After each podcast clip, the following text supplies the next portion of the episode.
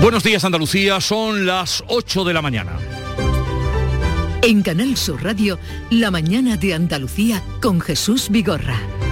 Andalucía Oriental levanta la voz pidiendo atención para el corredor del Mediterráneo, que hasta el momento es un tren que no corre nada, pues lleva 20 años de retraso el proyecto, o sea, es un sueño.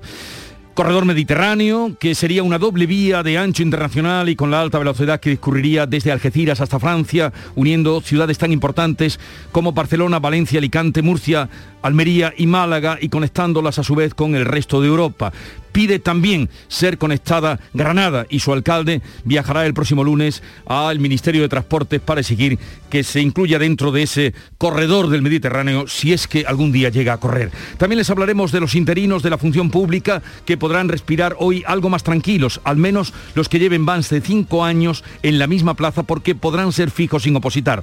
PSOE y Unidas Podemos han pactado con Partido Nacionalista Vasco y Esquerra Republicana que las administraciones públicas convoquen con carácter excepcional un único concurso de méritos para quienes estén ocupando una plaza desde el 1 de enero de 2016. No es inmediato, no es un día para otro, porque deberá votarse primero en la comisión y después en el pleno del Congreso, pero la mayoría para sacarlo adelante está ya más que asegurada. Y también es noticia que en Málaga, eh, de nuevo, Renfe, las infraestructuras, porque se cancelan hoy 34 trenes, faltan maquinistas y la compañía opta por reorganizar las frecuencias. En hora punta circulará un tren cada 20 minutos y el resto cada 40 minutos. En esas estamos, mientras que un día más la línea Algeciras-Madrid se averió ayer por enésima vez. Enseguida les hablamos de estas y otras noticias, pero antes y lo primero, el tiempo. Social Energy. La revolución solar ha llegado a Andalucía para ofrecerte la información del tiempo. Hoy tendremos cielos pocos nubosos con intervalos de nubes medias y alta, brumas matinales en la desembocadura del Guadalquivir, en el litoral de Cádiz, también en el estrecho, donde no se descartan nieblas. Temperaturas con pocos cambios, vientos variables flojos. Las máximas van a oscilar entre los 18 grados de Cádiz y Jaén y los 21 de Almería, Córdoba, Huelva y Sevilla. Disfruta todo el mes de noviembre del Black Friday de Social Energy y consigue tu tarjeta regalo de hasta 300 euros con tu solución fotovoltaica. Además ahorra hasta un 70% en tu factura de luz y aprovecha las subvenciones de Andalucía. Pide cita al 955 44 11 11 o en socialenergy.es. Solo primeras marcas y hasta 25 años de garantía. La revolución solar es Social Energy. Y ahora atención, mucha atención al tráfico porque además hoy hay varios puntos, esta mañana hay varios puntos complicados. Vitaldent te ofrece la información del tráfico. En Clínicas Vitaldent queremos verte sonreír. Desde la DGT nos informa Rosa María Salcedo, buenos días. Muy buenos días, arranca esta jornada de viernes 12 de noviembre y lo hace ya con complicaciones en las carreteras andaluzas. Corte total por una colisión en Málaga, la 45 a la altura de Casa Bermeja, en dirección a la capital malacitana en Sevilla. Otros dos accidentes en la SE30, uno en la zona de Parque Amate en sentido norte y otro más eh, en esta misma vía, pero en Camas en dirección Puente de la Barqueta. Al margen de estos accidentes eh, también encontrarán retenciones en Córdoba, a la altura de El Alcaide, en la A4, en sentido Jaén. Hola, soy Nuria Fergo y todos los días me levanto con una sonrisa. Haz tú lo mismo y vuelve a sonreír. Este mes en Vitaldent te ofrecen un 20% de descuento en tu tratamiento de implantología. Llama al 900-101-001 y pide tu cita gratis. En Vitaldent quieren verte sonreír. La mañana de Andalucía con Jesús Bigorra. Noticias. Con Beatriz Galeano vamos a contarle que los interinos de la función pública que lleven más de cinco años en la misma plaza podrán ser fijos sin opositar. PSOE y Unidas Podemos han pactado con PNV y Esquerra Republicana y eh, saldrá adelante. Las administraciones públicas convocarán con carácter excepcional un único concurso de méritos para consolidar los empleos ocupados por temporales desde el 1 de enero de 2016. Esto supone rebajar de 10 a 5 años el periodo planteado por la ministra de Hacienda, por María Jesús Monte Montero. Por otro lado, las plazas que lleven entre 3 y 5 años ocupadas por interinos de forma permanente saldrán a concurso oposición, pero eso sí, sin que los ejercicios de la fase de oposición puedan ser eliminatorios. Todo esto lo va a recoger la ley de la estabilización de la función pública que aspira desde el principio a reducir la tasa de empleo público temporal que pase del 28 al 8% en 2024 y hacer indefinidos a unos 300.000 interinos de larga duración. El acuerdo tendrá que votarse primero en la comisión, después en el Pleno del Congreso, pero al haberse sumado ahora al PNV, la mayoría para sacarlo adelante está ya asegurada. Vamos con otros asuntos porque la Andalucía Oriental levanta la voz en favor de las infraestructuras. Siguen las movilizaciones en Almería en defensa del corredor del Mediterráneo. Anoche, en concreto, la mesa del ferrocarril, que agrupa a más de 100 colectivos, volvía a pedir el fin del aislamiento ferroviario de la provincia. María Jesús Recio, Almería.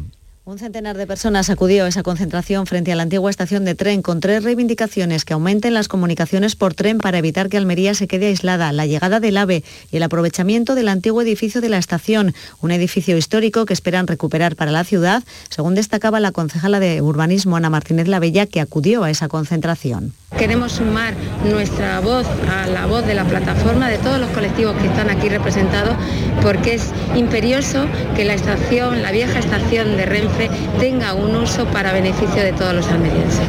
Una nueva protesta que esperan no quede en saco roto ahora que el gobierno dice que el corredor mediterráneo llegará de Almería a Francia en 2026. No es el único problema con los trenes, porque también en Málaga Renfe ha decidido suspender a partir de hoy de manera indefinida 34 trenes de cercanías a diario, casi todos los de la línea Málaga-Fuengirola. Alicia Pérez.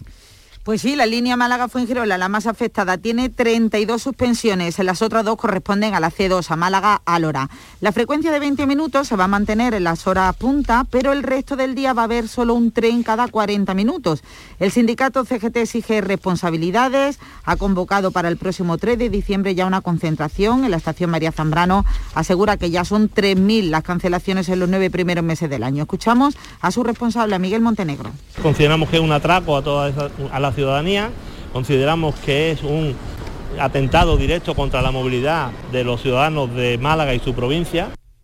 Y 32 de esas suspensiones, como decimos, en la línea de Málaga-Fuengirola porque faltan maquinistas, son por las bajas de larga duración en las jubilaciones. El gerente de Servicio Público de Renfe en Andalucía, José Antonio Ferrero, habla de ajuste temporal del servicio. Hay procesos formativos que duran dos meses y otros que duran cinco meses. En función de cómo nos vayan llegando incorporaciones de los maquinistas que ya terminen su proceso formativo, nosotros en el momento que, nos lo permita el número de incorporaciones volveremos con toda seguridad al servicio que teníamos hasta ahora pues van a mandar hoy una tarta protesta al responsable de Renfe por ese cumpleaños, por, esos 3.000 por esas 3.000 cancelaciones en los nueve primeros meses del año. No es el único problema que hay en la red ferroviaria de Andalucía. Eh, tampoco es nuevo lo que ha ocurrido una vez más en Algeciras. En el campo de Gibraltar, la plataforma en defensa del ferrocarril vuelve a denunciar la enésima avería en el tren Algeciras-Madrid que provocó un retraso ayer de tres horas. No había recorrido 40 kilómetros cuando la locomotora tuvo que ser sustituida en la estación de Jimena. Desde la plataforma, su portavoz Manuel Triano lamenta el estado de una red viaria obsoleta por la que circulan trenes del siglo pasado. Somos conscientes de que el actual estado de la vía hace imposible que circulen por ella material ferroviario mm, de primera línea, de primer orden, y es por ello que vamos a seguir demandando una culminación urgente de las obras de modernización que permitirían que transite por ella trenes del siglo XXI y no los del siglo XX que estamos padeciendo ahora. A la situación de la infraestructura ferroviaria se ha referido el gobierno andaluz. El vicepresidente Juan Marín acusa al Ejecutivo de Pedro Sánchez de olvidarse de Andalucía y lamenta que no destine los fondos europeos para acelerar la finalización del corredor. Yo creí que iba a haber, con este despliegue de fondos europeos tan importantes que llegan de Europa, que iba a haber esa voluntad política por parte del gobierno de España. Vemos una vez más que no. Una vez más el gobierno del señor Sánchez deja abandonado a su suerte Andalucía. Y precisamente el próximo lunes el alcalde de Granada, Francisco Cuenca, se va a reunir en el Ministerio de Transportes para pedir mejores servicios y también que Granada sea conectada a ese corredor del Mediterráneo que tenemos la esperanza, algún día correrá y algún día llegará. Mientras los transportistas mantienen la huelga para los días previos a la Navidad, mientras que el gobierno no responde a las peticiones formuladas que se vienen haciendo desde el año 2019. Entre esas peticiones, la creación de áreas de servicio adecuadas para el descanso y que los camioneros no tengan que asumir la carga y descarga. La ministra Raquel Sánchez dice que hay margen para la negociación y el acuerdo, aunque eso sí asegura que algunas cuestiones exceden su ámbito de competencias. Muchas de ellas exceden, debo decir, del ámbito de competencias del, del, Ministerio, sino que se deben y se enmarcan dentro de esas relaciones privadas que se establecen entre los cargadores y los transportistas, pero en cualquier caso eh, la disposición total y absoluta a seguir hablando. Desde la Federación Andaluza del Transporte, Antonio Amarillo reclama que se prohíba por ley que sean los transportistas quienes asuman esa carga y descarga una vez que llegan al destino. También denuncian falta de diálogo en cuanto a los peajes. A pesar de ello, confía en que la huelga pueda desconvocarse y que se llegue a un acuerdo con el Gobierno. Yo creo que el gobierno se sentará con nosotros y pienso que si se establece un calendario eh, para buscar mm, soluciones a, los puntos que pedimos, pues se podrá llegar a algún acuerdo que desconvoque esto, pero está en sus manos del presidente de la Plataforma para la Defensa del Sector del Transporte. Dice que no es verdad que falten 15.000 camioneros en nuestro país, como señalan los grandes operadores. Lo afirmaba en el Mirador de Andalucía Manuel Hernández o la patronal de alguna manera no está pensando en ofrecernos soluciones, mejorarnos las condiciones de trabajo. Por eso te digo que me hacía gracia cuando hablaban de, del maltrato que recibimos. Pero ellos tienen el 95% la culpa de ese maltrato. Y en vez de pensar en mejorarlo, pues le están llorando a la administración de que faltan 15.000 conductores, de que vamos a tener problemas de abastecimiento son las 8, 11 minutos, una pausa y volvemos enseguida. Vamos a tener ocasión de hablar. Escuchábamos hace un momento sus declaraciones con Antonio Amarillo, que es el presidente de la Federación Andaluza del Transporte. Oye tú, mira la casa rural que acabo de pillar para Nochevieja. Todos los colegas juntos ahí. ¿Qué dices? Yo no puedo. Me toca en casa de mis suegros, que vamos a llevarles los cupones del sorteo del cupón extra de Navidad de la 11. Pues se lo mandamos en un taxi, si mi hermano es taxista. Espera, espera, que le llamo. En Navidad, qué bello es repartir. Cupón extra de Navidad de la 11. El 1 de enero, 75 premios de 400.000 euros y más de 910.000 cupones premiados. Compra ya tu cupón. 11. Juega responsablemente y solo si eres mayor de edad. La mañana de Andalucía con Jesús Vigorra. Noticias. Antonio Amarillo, presidente de la Federación Andaluza del Transporte, buenos días. ¿Qué tal? Encantado de saludarle. Igualmente, como siempre. A ver, ustedes eh, cuando anunciaron la huelga para las vísperas de eh, Navidad, hasta el día mismo de la lotería, indudablemente muchos sectores han echado a temblar. ¿Han recibido alguna reacción, mmm, alguna por parte del gobierno, me refiero, por parte del Ministerio de Transportes? Pues mira, primero no, quiero matizar que, desde, la patronal nunca se hace una huelga, se hace un paro, un cese de actividad, ¿vale? O sea, que es lo que lo que se ha anunciado y como además se denomina. Pero no obstante, eh, de, por parte del Ministerio, pues que no han ninguneado bastante, pues ya se han puesto contacto para decir que la semana que viene podríamos tener una primera reunión. ¿eh? Esta, eh, pues es una buena reacción, tarde, como siempre, hasta que no se ha anunciado la medida de presión así, pues no, no reaccionan. Pero bueno, esa es la idea que la semana que viene nos han transmitido, tendremos una primera reunión para buscar alguna solución. Una primera reunión para la próxima semana. Condiciones fundamentales, eh, jerárquicamente, que ustedes reclaman sí. en este momento.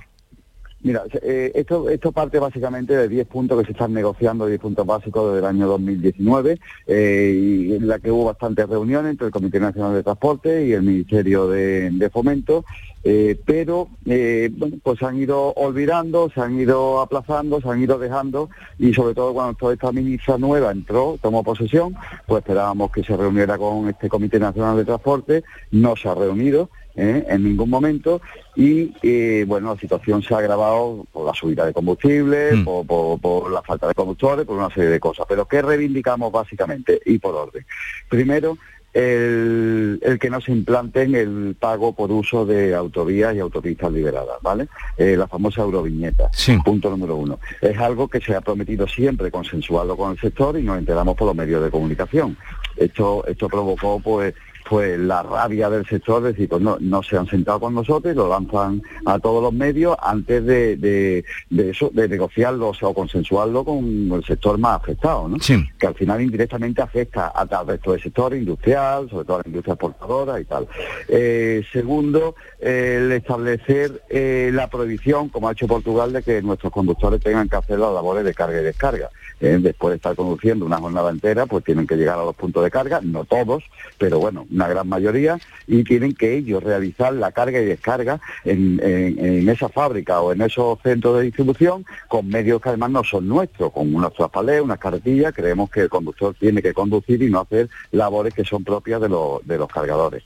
Eh, tercero, eh, estas subidas de combustible que, nos afectan al final a todos, a nosotros especialmente, pues porque es la partida, digamos, más, más alta dentro de nuestros costes, pues eh, en todos los países, todos los grandes cargadores, España parece que siempre somos la rara avis, pues hay unas cláusulas de revisión de los precios, tú fijas un precio para un periodo determinado y sube o baja, lleva una cláusula, un porcentaje que sube o baja en función del precio del gasoil.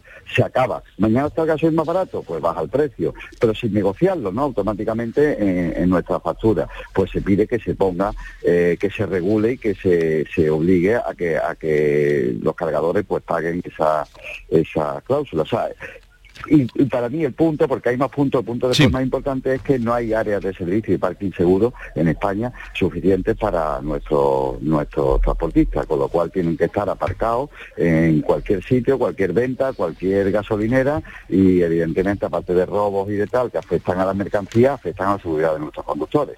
Vale, ya el resto de puntos pues son que no se igual impuesto al gasoil como pretenden los tramos de impuestos que dicen para igualar con, algunos países de Europa y tal, pero básicamente son los puntos más, más, calientes. Usted nos ha dejado esos cuatro puntos concretos de eh, el nombre que no deja de ser curioso, lo de Euroviñeta, ¿no? Disimular el eufemismo para no hablar de peajes, el, obligar a descargar a los propios camioneros, la, controlar o regular la subida de, eh, de, los precios, como la que se está viviendo en el gasoil, y también las áreas de servicio como fundamentales. Eh, ¿Cuántos, ¿Cuántas empresas de transportes grandes o pequeñas hay en Andalucía? Antonio? Pues en Andalucía hay unas 16.000 empresas de, diferentes tamaños. Andalucía, quitando la zona de Almería, pues eh, son empresas de reducido tamaño, de, de la media creo que está entre, 3 y 5 vehículos. Aquí hay mucha empresa pequeña, mucha empresa pequeña, ¿eh? con poco poder de negociación, evidentemente, ante grandes cargadores y tal y, bueno, 16.000 empresas en una región que somos básicamente exportadores, mm. ¿eh? Eh, con lo cual el tema ese de los peajes mismos eh, encarecerá todo lo que transportamos. Y hay materias primas aquí en Andalucía que exportamos, sobre todo agroalimentaria, que dejarán de ser competitivas si le tienes que meter este coste además de los de los peajes. Pues quedamos a la espera, todo queda ahora en suspense porque como bien nos decía Antonio Amarillo, eh, llevan mucho tiempo reclamando, pero resulta que cuando han dado la campanada que dieron anunciando esos paros, ya hay reunión para la semana que viene en el Ministerio de Transporte. Ojalá y sea para bien. Antonio Amarillo, presidente de la Federación Andaluza de Transportes de Andalucía, gracias por estar con nosotros. Gracias a vosotros, Jesús, por vuestro interés. Adiós, adiós. Adiós. La mañana de Andalucía con Jesús Vigorra. Y ahora vamos al parte médico de la pandemia. Parte médico que significa o anuncia una subida de la tasa de incidencia COVID en Andalucía y también en toda España. En Andalucía, la Consejería de Salud ha notificado este jueves 467 nuevos contagios. La tasa de incidencia ha subido casi dos puntos, se sitúa en los 40 casos por cada 100.000 habitantes. En el conjunto de España también continúa subiendo esa incidencia. Se ha incrementado en casi cuatro puntos y medio. Ya está en los 67 casos casos por cada 100.000 habitantes. Pero esa tasa además es muy preocupante y se sube ya excesivamente, por ejemplo, en Alemania, donde llegaron a tener ayer nada menos que 50.000 casos. Preocupa también la situación en Córdoba, porque la provincia con la tasa más alta eh, que tiene ahora mismo en Andalucía por el brote que se ha dado en la cárcel de Alcolea. ¿Qué ha pasado allí, José Antonio Luque? Pues fíjate, en Córdoba tenemos en este momento una tasa de 110 casos por cada 100.000 habitantes, eh, pero lo que ocurre es que eh, esos casos son fundamentalmente por lo que ocurre en la prisión de Alcolea, donde se han registrado 135 casos de coronavirus. Son ya más de 250 los infectados, y se suma todo, y la cifra puede aumentar a la espera de los últimos test. En cualquier caso, el alcalde de la capital ha querido tranquilizar a la población, ya que en gran medida dice que esa alta tasa pues la provoca precisamente el brote de la prisión de Alcolea. Escuchen a José María Bellido. No es que la incidencia se esté disparando en el conjunto de la ciudad, sino que es algo muy localizado en un brote que desgraciadamente ha surgido, que es difícil de controlar por motivos obvios, porque allí la convivencia es muy estrecha, pero bueno, que las autoridades sanitarias lo saben y esperemos que en los próximos días pues, ese brote se pueda controlar. Entre internos y funcionariado y en la cárcel de Alcolía 1.700 personas siguen aplicándose, eso sí, estrictas medidas de aislamiento.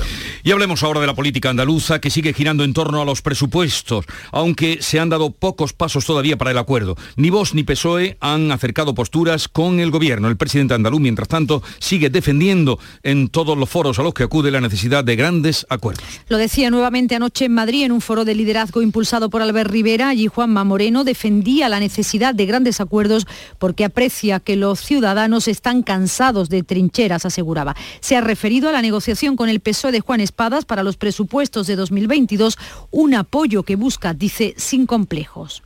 Oye, yo por ejemplo estoy buscando el apoyo del Partido Socialista a los presupuestos del año 22 y lo estoy haciendo sin ningún tipo de complejo. Yo estoy buscando ese apoyo porque me parece razonable, o sea, yo pues a mí me, me parecería muy positivo que el Partido Socialista facilitara ese presupuesto.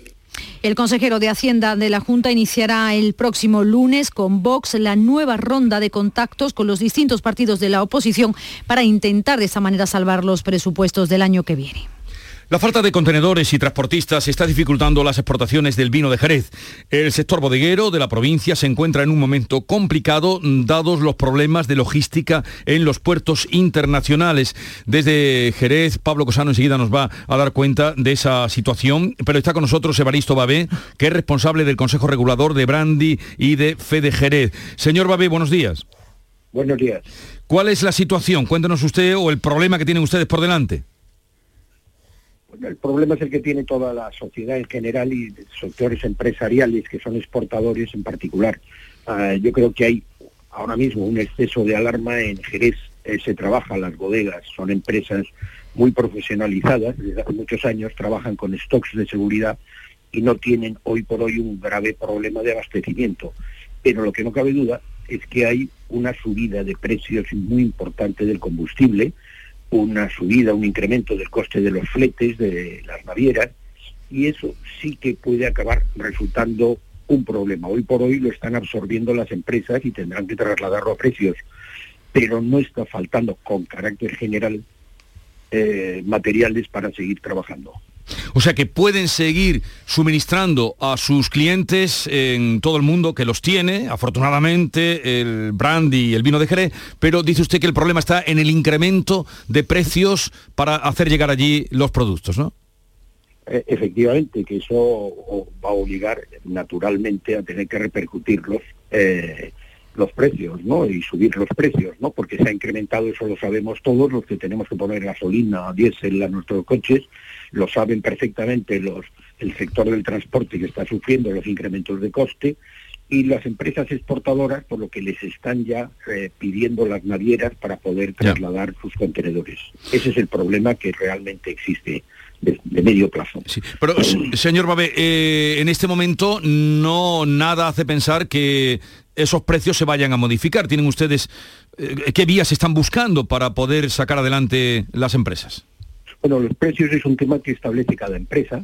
Eh, su situación es distinta, no se pueden, eh, no, no, no, hay acuerdos que se pueda decir, vamos a subir los precios. Cada empresa soporta unos precios, pero es cierto que todos somos conscientes de lo que están subiendo el combustible, todos los costes de transporte, etcétera. Y eso, al final, pues hay que repercutirlo y, ese es el, problema fundamental. Hay sectores que efectivamente se han quedado sin material para poder seguir trabajando, porque eh, ha habido muchas circunstancias, que no me voy a extender ahora, que han hecho que no hayan llegado a tiempo recambios para eh, eh, instalaciones industriales y poder producir. Pero no es el caso, afortunadamente, de los vinos y del brandy de Jerez y vinagre de Jerez que siguen trabajando las bodegas porque tienen un stock de seguridad, tienen, eh, invierten y tienen muchos recursos invertidos para este tipo de situaciones poder tener material en reserva. Ahora, cuando lo vayan a reponer, evidentemente es muy previsible que les vaya a costar más, porque, porque lo están sufriendo otros sectores y eso al final tendrá que acabar repercutiendo naturalmente en el precio que paguemos todos los consumidores. Estamos hablando con Evaristo Babé, responsable del Consejo Regulador de Brand y de Fede Jerez, Beatriz Galeano. Buenos días, señor Babé. Yo quería preguntarle hace solo unos días que desde Montilla nos comentaban la falta de vidrio, ya no solo de, de productos, sino también de vidrio para el embotellamiento. No sé si eso también ocurre en Jerez o por ahora no hay que preocuparse. No, en Jerez ahora mismo no, me, no nos consta que ninguna empresa esté eh, teniendo problemas de aprovisionamiento de vidrio, de botellas y de para el embotellado. ¿eh? No, no nos consta. O sea, hay, hay, más tensión, están tirando del stock de seguridad, pero, pero no hay un problema de tensión realmente.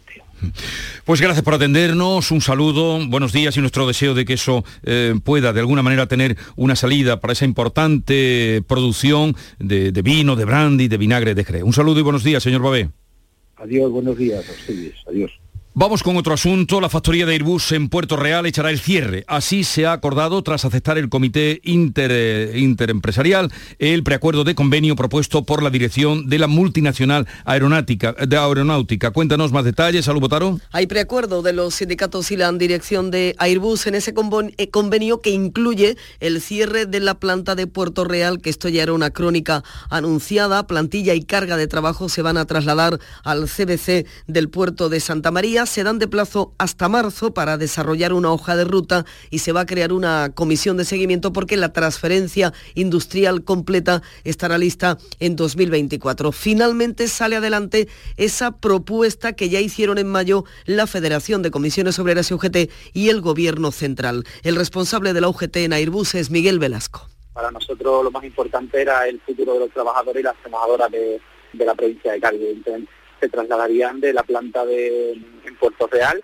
al CDC en un proceso que, está, estimado que dure hasta 2025 en el que progresivamente las cargas de trabajo se irán implementando en el, en el, nuevo centro. Ahora lo tienen que ratificar los trabajadores, pero el futuro de la planta de Puerto Real pasa por convertirse en un centro aeronáutico 4.0. En La Palma han aumentado el número de terremotos y su magnitud. Este jueves uno llegó a alcanzar por primera vez los 5 grados. Sí, los vulcanólogos creen que en un futuro próximo seis, los seísmos van a ser más fuertes de hasta 6 grados. Lo avanza María José Blanco, portavoz científica del Plan de Emergencias Volcánicas. Con esta sismicidad que venimos registrando, hay una probabilidad alta de que en una ventana de días o semanas se sigan produciendo terremotos sentidos por la población y que pudieran alcanzar una intensidad de 5 o 6. A mediodía de este jueves se ha producido además un desbordamiento puntual del cono del volcán y en la playa de los Guirres las dos deltas se han unido en el mar y la calidad del aire, eso sí, ha mejorado en general. Si quieren hacer un donativo a los damnificados de La Palma, lo pueden hacer a través de la campaña solidaria de Canal Sur y la Consejería de Cultura, a través de Bizum, por ejemplo, en la pestaña Donación y en el código 04085. Siguen llegando inmigrantes a la frontera entre Bielorrusia y Polonia, a la intemperie, con temperaturas gélidas, con escasez de alimentos y sin asistencia médica. Dos mil personas que han pagado un billete de avión creyendo que podían entrar libremente en Europa. Unas 500 eh, han intentado cruzar la valla de Espino, lo hacían en las últimas horas y el presidente bielorruso Alexander Lukashenko ha amenazado con cortar el gas a Europa. Reacciona así a las sanciones que Bruselas piensa imponer por usar a los inmigrantes para presionar a la Unión Europea. Y este viernes termina la cumbre del clima de Glasgow, la COP20 y todavía, todavía a estas alturas queda en el aire la pregunta de si habrá o no un acuerdo definitivo que se pueda cerrar hoy mismo.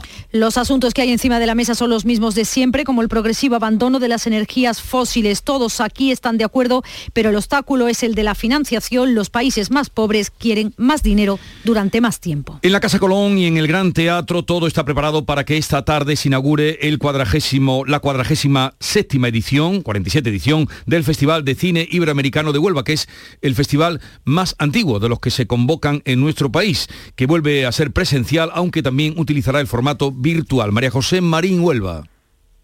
El 9 de noviembre se podrán ver 110 películas, 15 de ellas dentro de la sección oficial a concurso. El actor malagueño Salva Reina abrirá esta tarde la alfombra roja del Gran Teatro cuando recoja su premio Luz. Esta casa, Canal Sur, ofrece la gala de inauguración del festival a través de Andalucía Televisión, ATV. Va a ser a partir de las 7 de la tarde. Estará presentada por el periodista Adolfo Zarandieta. Antes, a las 7 menos cuarto, dará comienzo también un, premio, un previo a la gala conducido por los periodistas de Canal Sur, Manuel Bellido y Norberto Javier. La gala podrá seguirse también en streaming a través de la web de Radio Televisión Andaluza www.canalsur.es.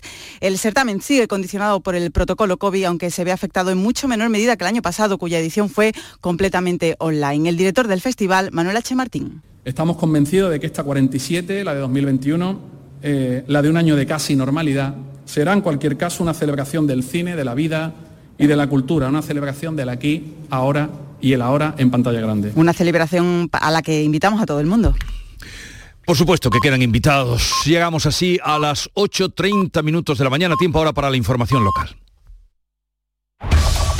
En la mañana de Andalucía de Canal Sur Radio, las noticias de Sevilla. Con Pilar González.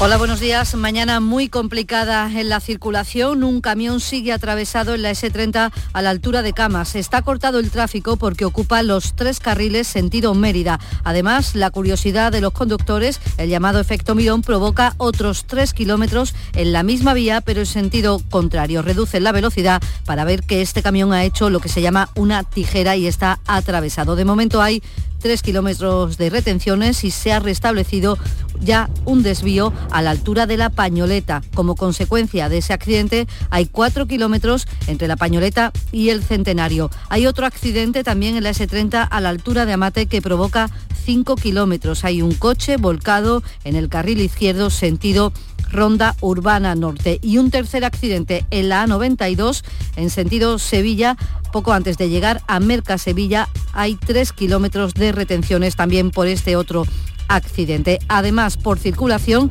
retenciones en la entrada a Sevilla por la 49 de 5 kilómetros, 2 por la autovía de Utrera, 1 por la de Coria, 2 en la variante de Bellavista. En el Centenario, 3 kilómetros en sentido Huelva, 2 en el nudo de la Gota de Leche, sentido Ronda Urbana Norte, donde además el tráfico es intenso en sentido San Lázaro, intenso también en la entrada a la ciudad por el Puente del Alamillo, Puente de las Delicias, Patrocinio Avenida de la Paz, también intenso en el muro de defensa hacia Carlos III, Avenida de María Luisa hacia Marineros Voluntarios, por la Avenida de Andalucía, sentido Ronda del Tamarguillo, en Torneo, sentido Barqueta. Ya ven, una mañana más que complicada en la circulación. En cuanto al tiempo y nubes medias y altas, bajan las mínimas y la máxima prevista es de 20 grados en Morón, 21 en Sevilla y Écija y 22 en Lebrija. A esta hora 9 grados en la capital.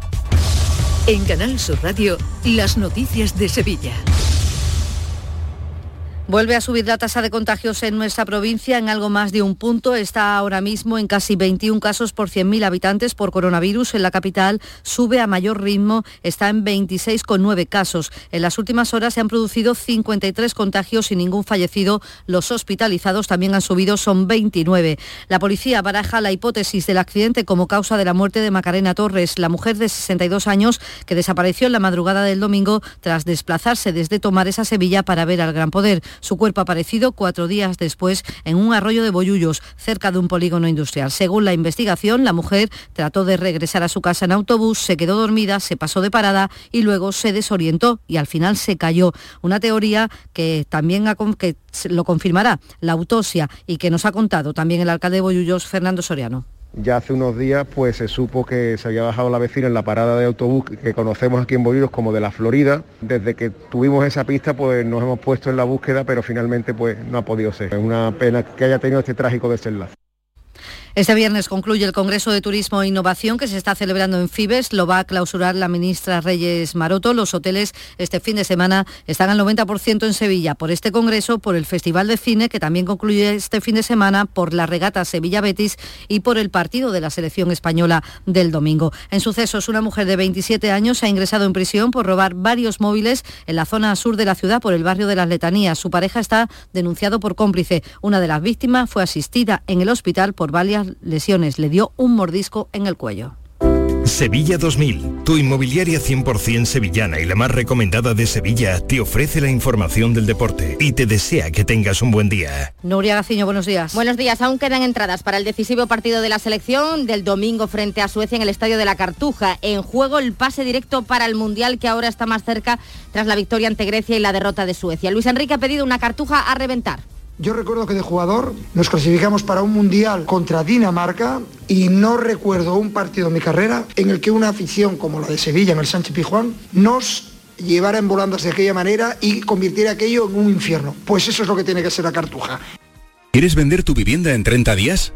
Inmobiliaria Sevilla 2000, especialistas en servicios al propietario. Le regalamos valoración de su propiedad, certificado energético registrado, reportaje digital profesional con vídeo más planos y publicamos su inmueble en más de 100 portales inmobiliarios. Inmobiliaria Sevilla 2000, única inmobiliaria de Sevilla con certificado de calidad AENOR ISO 9001. Búsquenos en internet o en 955 51 33 00.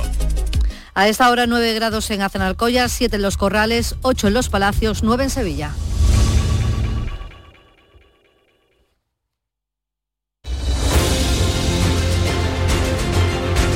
...8.35 minutos de la mañana... ...enseguida vamos a abrir tertulia, mesa de diálogo... ...hoy con Antonia Sánchez, Kiko Chirino... Mucho tendrán que, que contarnos desde allí porque hay novedades importantes en Almería y también en Granada y en los estudios de Canal Sur Radio en la Cartuja Javier Rubio. Buenos días.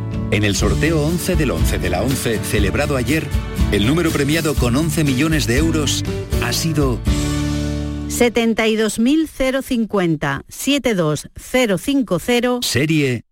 25. Puedes conocer el resto de los números premiados en juegos11.es. Enhorabuena a todos los ganadores. Hoy, como cada día, hay un vendedor muy cerca de ti repartiendo ilusión. Disfruta del día. Y ya sabes, con los sorteos de la 11, la ilusión se cumple. Imagina que metes la mano en el bolsillo de tu abrigo y te encuentras un décimo de lotería de Navidad con una nota que pone Estos días he soñado que me tocaba el gordo. Y en ese sueño siempre lo celebraba contigo. Feliz Navidad. Ahora imagina que en vez de recibirlo, eres tú quien lo envía. 22 de diciembre, sorteo de Navidad. Compartimos la suerte con quien compartimos la vida. Loterías te recuerda que juegues con responsabilidad y solo si eres mayor de edad. Buenos días. En los tres sorteos del triplex de la 11 de ayer, los números premiados han sido 706, 552 y 919. No olvides que comprando Lotería de la 11 colaboras con una gran labor social. Pídele el triplex de la 11 a tu vendedor, también en puntos de venta autorizados o en juegos11.es. Recuerda que hoy, como cada viernes, tienes un bote millonario en el sorteo del Eurojackpot de la 11. En la 11 nos mueve tu ilusión. Que tengas un gran día. La actualidad y las novedades en salud. Las noticias sobre investigación médica, prevención, terapias y un consultorio para responder a tus dudas. Envíanos tus consultas en una nota de voz al 616-135-135. 616-135-135. Por tu salud con Enrique Jesús Moreno. De lunes a viernes desde las 6 de la tarde. Quédate en Canal Sur Radio, la radio de Andalucía. Buenos días. En el sorteo de mi día de la 11 de ayer, la fecha ganadora ha sido 11 de mayo de 1946. y el número de la suerte, el El 4. Pide mi día a tu vendedor, también en puntos de venta autorizados o en juegos11.es. No olvides que comprando Lotería de la 11 colaboras con una gran labor social. Y recuerda que hoy, como cada viernes, tienes un bote millonario en el sorteo del Eurojackpot de la 11. En la 11 nos mueve tu ilusión. Que tengas un gran día.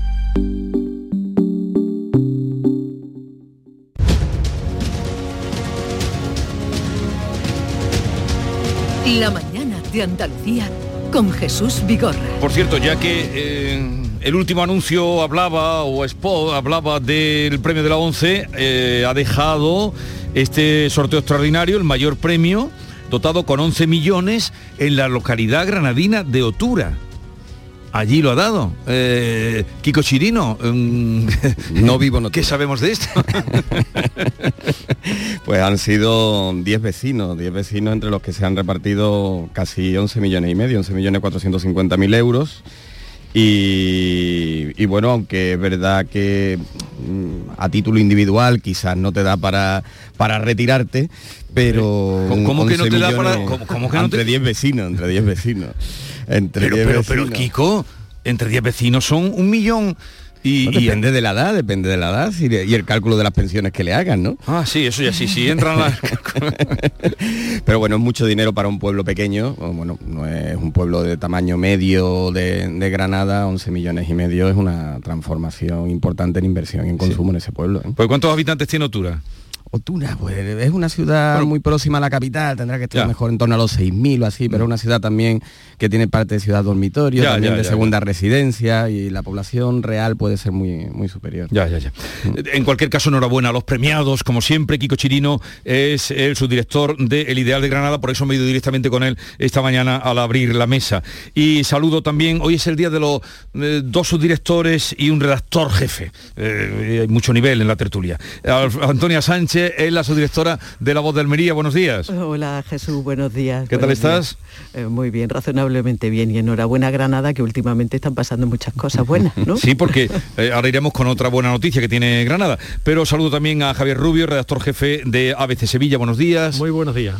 Eh, vamos a darle protagonismo bueno, y a Granada, ¿no? Hay que darle prioridad. Eh, porque hay, eh, por una parte, esa buena noticia de a quienes, es. a los agraciados, pero cuéntanos que esta mañana estamos también, ya lo venimos contando, esa Copa de Baloncesto, Copa del Rey Baloncesto, que ha, sí. se ha ido a Granada.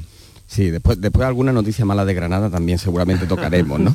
Pero, pero esta es de celebrar no para Granada, sino para toda Andalucía. Es una, una competición que inicialmente parecía que tenía Vitoria y bueno, Andalucía se la ha quitado en este sentido y, está bien porque trae ocho aficiones durante tres, cuatro días a una ciudad y eso pues son ocho aficiones en hoteles que ya se están reservando hoteles, consumiendo y reactivando el, el, turismo, ¿no? Más allá de lo deportivo. De hecho, por eso se hace esta competición. Si recordáis, hace un año Granada sufrió un cierre excepcional de comercios y de bares por la ola que aquí se vivió de una manera más virulenta y la Junta se comprometió a compensar, a compensar a esa hostelería.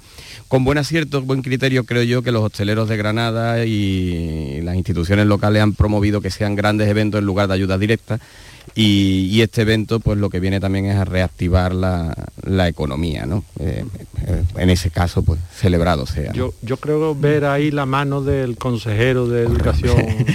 de Imbroda, ¿no? De Imbroda. la mano de Imbroda totalmente. Y, totalmente. Bueno, alguien en el baloncesto español, ¿no? Sí, sí. ha sido también la, una figura que hay aquí, que es la de Paco Barranco, estuvo en la Federación de Baloncesto, ahora dirige el Palacio de Congreso, una persona muy ligada al turismo, también a mediado, y la sensibilidad que ha tenido Javier Imbroda sin duda, y también el alcalde de Granada, aficionado, y que ha sabido ver lo que esto podía ser de motor turístico. Sí. ¿no? Muy bien, ¿y cuándo es la final? 17-20 de febrero. 17-20 la tenemos de aquí ya, la tenemos aquí ya. Mm, vale, pues me, me, enhorabuena a los aficionados y a los que eh, baloncestistas en Granada, la final de esa Copa de Baloncesto del Rey. Eh, el Oriente Andaluz eh, está soliviantado en estos últimos días, no sin motivo. Ayer una concentración hubo en la que están representados un colectivo de, de 100 asociaciones, empresarios de Almería, una vez más pidiendo atención para eh, el corredor del Mediterráneo que de momento ni corre, ni anda, ni no sé si el proyecto como está, no sé si nos puede decir algo, Antonia, sobre este asunto. Sí, lo, lo único cierto ahora mismo es que es mediterráneo, eh, eh, por, lo menos, por lo menos en proyecto, ¿no? Es mediterráneo, pero es verdad, además esta semana hemos tenido dos dos noticias de, de, de primera, ¿no? Eh, de primera página eh, relacionadas con el corredor. La, eh, la, primera fue este miércoles en Madrid, en esa reunión de, del foro de, del lobby, ¿no? que sí. es Quiero Corredor, que bueno, pues reúne a a los empresarios pues de, los más potentes de todo el arco mediterráneo, pues en esa reivindicación allí desde luego eh, se escuchó pues eh, la reivindicación alta, clara y potente de que esto va muy lento y aunque es cierto que la ministra dio una, fecha de referencia, fecha que por cierto ya, ya era la fecha que se estaba manejando hace, eh, hace algún tiempo, que es el horizonte el 25-26, pero además que esa fecha, el horizonte está, eh, está claramente fijado por por los fondos europeos, es decir, hay que, hay que gestionar esos fondos para no perderlos eh, en ese horizonte temporal. Pero hay mucha preocupación entre los empresarios y allí se, expuso. Y eh, la, segunda eh, noticia fue la que ha citado Jesús, que fue anoche. en este caso fue un foro más social de entidades, asociaciones vecinos, colectivos de todo tipo, Mm, bueno, pues han salido otra vez a la calle, y digo otra vez porque esto es recurrente, y lo cual da, muestra de que este proyecto avanza o va avanzando, pero va avanzando a un ritmo lentísimo. Entonces hay, hay tramos que están en obra, la obra se han estado, en el caso concreto de la provincia de Almería, eh, se han estado parando, eh, bueno, pues por modificados de, de proyectos, han estado muchos meses parados, ahora están otra vez reactivándose, ahora hay preocupación también con el, el incremento de los costes de la obra, en fin, que esto pues todavía, todavía le queda. Pero esto además lleva 20 años de retraso. Va, a ritmo de carreta en vez de a ritmo de, tren, ni siquiera de carbón, ¿eh? Sí. no, no tren electrificado. Y, claro, 20 años en los que no se ve el avance, o se ve tan débilmente, como está contando Antonia, que, que uno mm, Claro, te dice ahora la ministra, no, para el 26. Bueno, pues ya veremos. Si ¿Dónde estará? Ya veremos. ¿Dónde estará la ministra del 26? ¿Y dónde estaremos nosotros, verdad? Por cierto, que esto también entronca con Granada porque el alcalde no se ve, porque eh, uniría en principio, ese, eh, es que mm. a, raíz de lo que ocurrió ayer me he estado mirando, entonces uniría Algeciras. es eh, fundamental el puerto. Bueno, pero ahora mismo el problema es que no lo, une todavía. No, claro que no lo une. Eh, claro que no lo une. Con, con Málaga, Almería, Granada se quedaría fuera y por eso el alcalde, Francisco Cuenca, va el lunes a Madrid. Sí, va el lunes a ver a reunirse con la secretaria de Estado de Transportes esto quedaría para un monográfico, el tema de trenes y la política ferroviaria y cómo se ha diseñado los últimos 20 años en Andalucía. Eh, si, fijáis, si os fijáis en el mapa, yo veo un paralelismo eh, en tema de carretera con la A7. La A7 estaba terminada de Algeciras hasta Francia y durante años, décadas, el único vacío que había era el tramo que pasaba por la costa de Almería, Granada y Málaga, el tramo que conectaba Almería con Málaga Ahora vamos a enfrentarnos a un horizonte, un escenario muy similar. Tenemos que celebrar que el corredor mediterráneo va a llegar hasta Almería, si es verdad que llega en 2025-2026. Estarán cumpliendo un objetivo muy discretito y, y serán más los incumplimientos que la promesa cumplida. Pero tendríamos que celebrarlo. Pero no podemos olvidar que ahí se queda, que de Almería a Granada, mm, y de Granada al resto de Andalucía, por lo tanto, ese tramo no está ni siquiera en proyecto constructivo y lleva así parado en trámites y en papeleo al menos 11 años. Ya no digo la voluntad política que es de hace 20, sino el trámite está parado desde hace 11 años. Falta voluntad política, falta reivindicación de la sociedad, de la sociedad civil y estamos a la puerta, ahora que va a haber dinero, estamos a la puerta de que se confirme un nuevo agravio hacia, hacia esta tierra y un vacío y una desconexión en Andalucía Oriental. Mm. Eh, pues sí, con respecto a este tramo, em, eh, hace unos meses en una entrevista que, le hice a la secretaria de Estado, Isabel eh, Pardo de Vera, pues precisamente sobre este tramo lo que comentaba es que, bueno, pues se estaban haciendo pues todos los estudios estos previos, geológicos, etcétera, que sí, que es importante porque evidentemente hay que tener esa información, pero bueno, la sensación fue que, bueno, esto está sin edie es decir, eh, reuniendo información previa para el momento en el que se puede hacer, pero todos sabemos que, y a la prueba nos remitimos, que desde que se hacen los primeros los estudios preliminares hasta que esto se concreta en, mm. una licitación de obra, em, eh, los tiempos que están, que están pasando son, son tremendos. Y en el horizonte están muchas cosas. Está pues, el, eliminar la, huella de carbono, eh, y eso implica cambiar los sistemas de movilidad y primar el ferrocarril frente al, camión y frente a los coches. Entonces, eh, esos tiempos aprietan y Europa aprieta por ahí y sin embargo el, ritmo de la obra que pueden ayudar a, mejorar eso, mm, no, va acompasado, ¿no? Claro, pero demasiado, demasiado barato sale, perdón, los, los agravios y las meteduras de pata en esta tierra. Vamos a repasar un poco, simplemente por encima, ese ave andaluz que iba a ser el paralelismo de la A92, pero en tren eh, dónde están las vías inservibles de ese andaluz desde pues, Antequera, Osuna, Herrera, mm, hasta, hasta Sevilla, mm, inversión que se hizo y que no se ha utilizado, y que no se ha utilizado. ¿Dónde está la desconexión con Jaén? Es que el ave de Granada a Madrid va por Málaga, no va por Jaén, que es el camino directo. ¿Y dónde está la desconexión? Que hablamos del puerto de Algeciras, del puerto de Motril, el único puerto de toda España que ni tiene ahora mismo sobre el papel una conexión por ferrocarril. Y, falta otra conexión que es Sevilla-Faro, que es el tramo que están estudiando los dos países, Portugal y España, ¿verdad? Claro, Sevilla-Huelva, se supone que algún día llegará el AVE, y después mm. Huelva-Faro, donde se levantaron las vías de ferrocarril hasta Ayamonte, en aquella reconversión ferroviaria de los 80, ¿no? con los primeros gobiernos del PSOE, y sin embargo en la parte de Portugal todavía conservan sus líneas férreas hasta, hasta Villarreal de Santo Antonio, que está al otro lado, a la otra orilla de, Ayamonte. Entonces, pues e, es lo que está diciendo Kiko, ¿no? que Andalucía, después de 40 años de autonomía, sigue sin articulación, en este caso ferroviaria. ¿Verdad? Porque bueno, el A92, mal que bien, pues suple por carretera esa, esa articulación eh, del espacio geográfico, ¿no? Pero es verdad que el, que el tren ha sido el gran olvidado. Nos hemos volcado en la, en la alta velocidad, primando determinados corredores, mm, donde también habría que estudiar, claro, ahora va a cumplirse el año que viene 30 años del AVE. Eh, el AVE ha supuesto, sí, claro, el turismo, la movilidad, la facilidad de llegar a Madrid, pero habría que examinar un poquito con más profundidad la deslocalización de empresas que supuso el AVE. Los ingleses, los británicos, se llevaron muchísimos años estudiando el AVE entre, eh, bueno, el tren de alta velocidad entre Londres y Birmingham, su segunda ciudad, precisamente porque temían el poder atractivo el poder succionador de Londres sobre las empresas radicadas al norte de Inglaterra.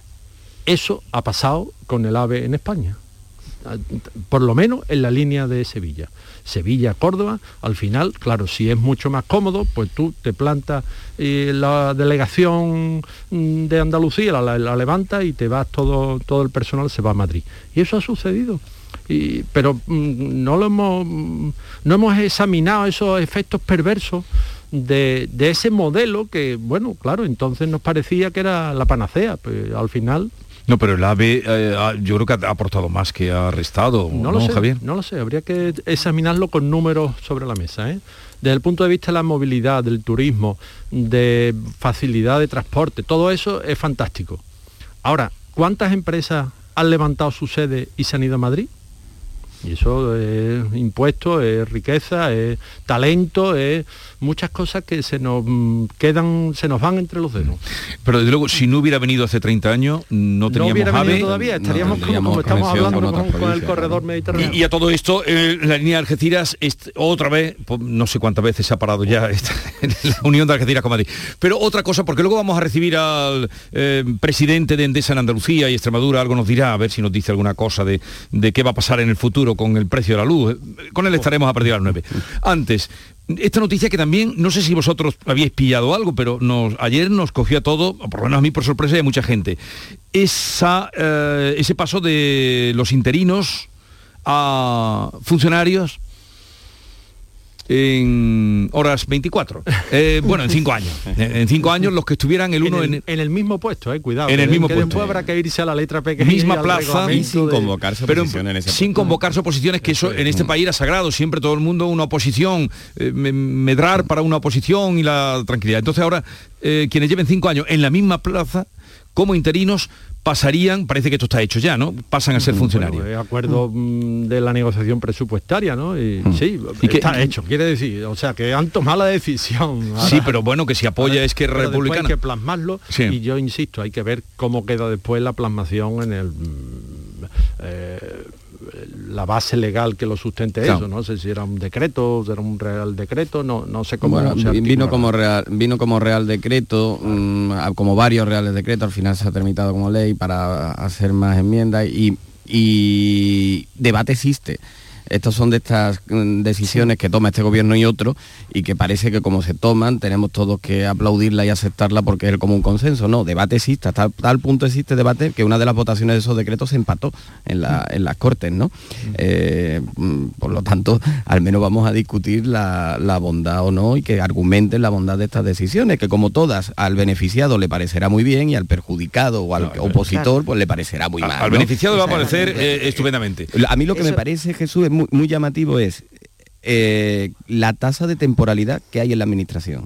Cuando los gobernantes están queriendo quitar la temporalidad en una reforma laboral, los que tienen la mayor temporalidad son ellos en las administraciones. Hmm. Sí, yo, yo aquí creo que, em, aparte que la medida, bueno, pues evidentemente nos podemos alegrar, siempre parece que es contradictorio no alegrarse eh, por, un personal, muchos miles que, van a tener una estabilidad en el empleo, ¿no? Eh, por esa parte, pero pero es cierto que... 300.000. Eh. Pero, pero eh, es verdad que hay otro sector de la población, que son los opositores, que nunca han tocado, digamos, eh, empleo público, que se están preparando para ello y que esto, bueno, pues seguramente les va a generar un sentimiento de, agravio.